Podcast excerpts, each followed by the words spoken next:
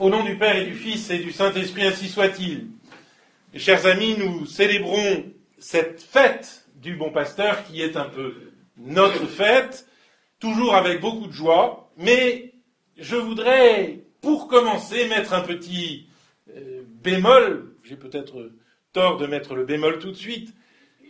Personnellement, cette image, cette allégorie du bon pasteur, m'a toujours un peu gêné, non pas pour le pasteur et évêque ou gardien de nos âmes, je préfère évêque à gardien, c'est plus joli, c'est épiscopos en grec, hein, vous avez entendu l'épître tout à l'heure, mais euh, ça, ça ne me gêne pas, mais c'est pour les brebis que je suis un peu gêné, c'est pour les moutons en tout cas que je suis un peu gêné, parce que je crois qu'effectivement aujourd'hui, pour être euh, du troupeau du Christ, il ne faut pas être un mouton. Il ne faut pas être euh, ni un mouton de panurge, vous savez, de ceux qui se jettent à la mer parce qu'ils se suivent les uns les autres, ni un mouton bêlant de ceux qui orchestrent ce magnifique consensus mou dans lequel nous baignons. Nous essayerons donc de n'être ni des moutons de panurge, ni des moutons bêlants, et c'est facile. C'est facile parce que, il faut bien reconnaître, que euh, ce pasteur et évêque de nos âmes qu'est notre Seigneur Jésus-Christ, ce n'est pas un berger comme les autres. Il connaît chacune de ses brebis et ses brebis le connaissent. Lorsque Jésus dit qu'il connaît ses brebis, je crois qu'il veut dire par là qu'il est à leur service. Et là, on est vraiment, évidemment, en dehors d'un troupeau ordinaire. Dieu sait que nous ne sommes pas des moutons ordinaires et Dieu sait que le Christ n'est pas un berger ordinaire. non seulement il connaît chacune de ses brebis, mais il met sa vie en jeu, il donne sa vie, animam ponere, il pose sa vie pour ses brebis. Si vous voulez comprendre le mystère du Christ, le mystère de ce berger, le mystère du don qu'il nous fait, il faut que vous lisiez ce magnifique chapitre 10 de Saint Jean dont nous n'avons ici qu'un tout petit aperçu dans l'évangile que vous venez d'entendre. Car c'est dans ce chapitre 10 de Saint Jean que vous comprenez le mieux le mystère de la rédemption, le mystère du Christ donnant sa vie pour nous. J'ai le pouvoir de donner ma vie et j'ai le pouvoir de la reprendre. Ma vie, personne ne la prend, mais c'est moi qui la donne. C'est dans cette allégorie du bon pasteur que vous entendez ces mots qui caractérisent si bien le pasteur et l'évêque de nos âmes, notre Seigneur Jésus-Christ, nous donnant sa vie. Vous direz, mais il y a beaucoup d'autres gens qui donnent leur vie pour des grandes causes, donnent sa vie. Même les gens qui sont mariés ici peuvent dire, je donne ma vie pour ma famille, je ne fais pas ce que je veux et je suis tous les soirs et matins à donner ma vie. Et je crois, c'est vrai que nous ne réussissons notre vie que si nous sommes capables de la donner, à l'image du bon pasteur.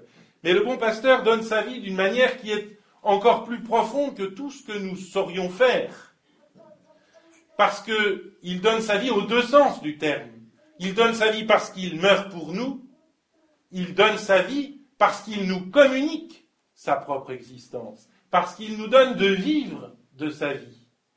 Il est le maître de la vie et de la mort. Saint Pierre le présente ainsi euh, dans son discours après la Pentecôte. Vous avez crucifié l'auteur de la vie. Le Christ est donc véritablement le maître de notre vie. Il est celui qui nous donne la vie. Celui qui nous donne la vie dans le véritable sens du terme. Celui sans qui notre vie n'est que. Alors, à Saint-Germain-des-Prés, il y a 40 ans, on disait néant, parce qu'on aimait bien l'être et néant. C'était une manière de parler. Dans la Bible, on a le même mot, mais, enfin, on a le même, la même idée, mais avec un autre mot, c'est le mot vanité. Vanité. Sans le Christ, notre vie n'est que vanité. Vous savez ce que c'est la vanité? C'est pas du tout évidemment cette espèce d'orgueil un peu risible de celui qui se pavane euh, comme le pan. Non, c'est pas ça. Euh, la, vanité, c'est le vide. La vanité, c'est. J'ai lu ça dans un commentaire très, très savant du livre de l'Ecclésiaste. La vanité, c'est euh, cette, cette, image de la fumée qui se perd dans le ciel, vous voyez? La fumée qui disparaît. Vanité. Sans le Christ, sans le bon pasteur, sans ce don de la vie que nous fait le bon pasteur, eh bien, notre propre vie n'est que vanité. Et dans la mesure où il nous donne sa vie, d'une certaine façon, il fait de nous non seulement ses brebis, j'avance ici à pas compter, mais il fait de nous en quelque sorte des pasteurs avec lui, comme lui. Comment comprendre cela? Il y a une expression, moi, qui m'a toujours fasciné, c'est peut-être parce que je suis monarchiste, je ne sais pas, euh, c'est l'expression peuple de roi. Peuple de roi. Que vous trouvez dans l'Exode, déjà, et que vous retrouvez dans la première épître de Saint Pierre. Comment est-ce que nous pouvons être un peuple de roi? Vous voyez que ça a quand même une autre allure que euh, ce troupeau de moutons qui se suivent les uns les autres en regardant par terre. Nous sommes un peuple de rois. À l'image du roi, à l'image du pasteur, à l'image du Christ. Chrétiens, nous sommes comme le Christ. En quoi sommes-nous un peuple de rois? Nous sommes un peuple de rois parce que le Christ se donne à nous. Nous sommes un peuple de rois parce que nous sommes le corps et le sang du Christ. Ça, c'est une déjà, c'est la raison fondamentale, si vous voulez. C'est la première, la raison j'allais dire, si vous me permettez ce gros mot, c'est la raison ontologique. Dans l'être, nous sommes un peuple de rois parce que, par le baptême, par notre vie chrétienne, par notre désir toujours renouvelé, par nos efforts, par nos résolutions parfois un petit peu légèrement euh, bafouées, nous sommes à l'image du Christ. Notre vie est à l'image de la vie du Christ. Mais euh, nous sommes un peuple de rois, plus profondément encore, et je dirais dans la pratique, dans le concret, parce que nous sommes responsables de notre propre existence.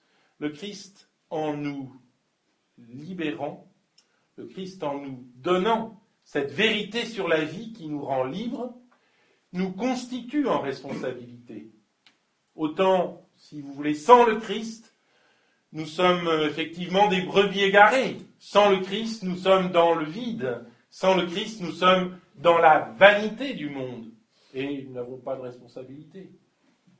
Quelle responsabilité prendre dans un, une espèce de grand aspirateur de néant?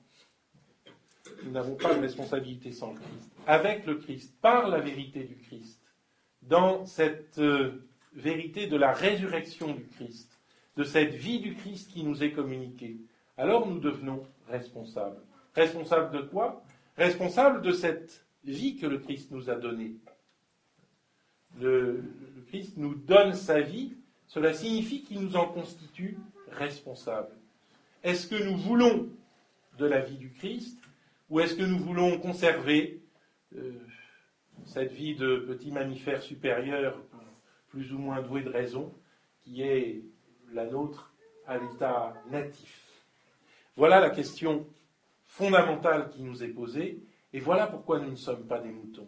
Le mouton, ben, il fait comme les autres, et il ignore le trésor qui lui a été donné. En revanche, nous qui sommes de ce troupeau si particulier, de ce berger si particulier, nous sommes responsables de notre propre existence et étant responsables de notre propre existence, nous sommes d'une certaine façon les rois de notre vie. Voilà, me semble-t-il, ce que l'allégorie du bon pasteur doit signifier pour nous. Non pas nous donner le blanc-seing qui ferait de nous des moutons bêlants ou des moutons de panurge, mais au contraire, nous donner ce sens de la responsabilité à l'image du pasteur qui donne sa vie pour ses brebis.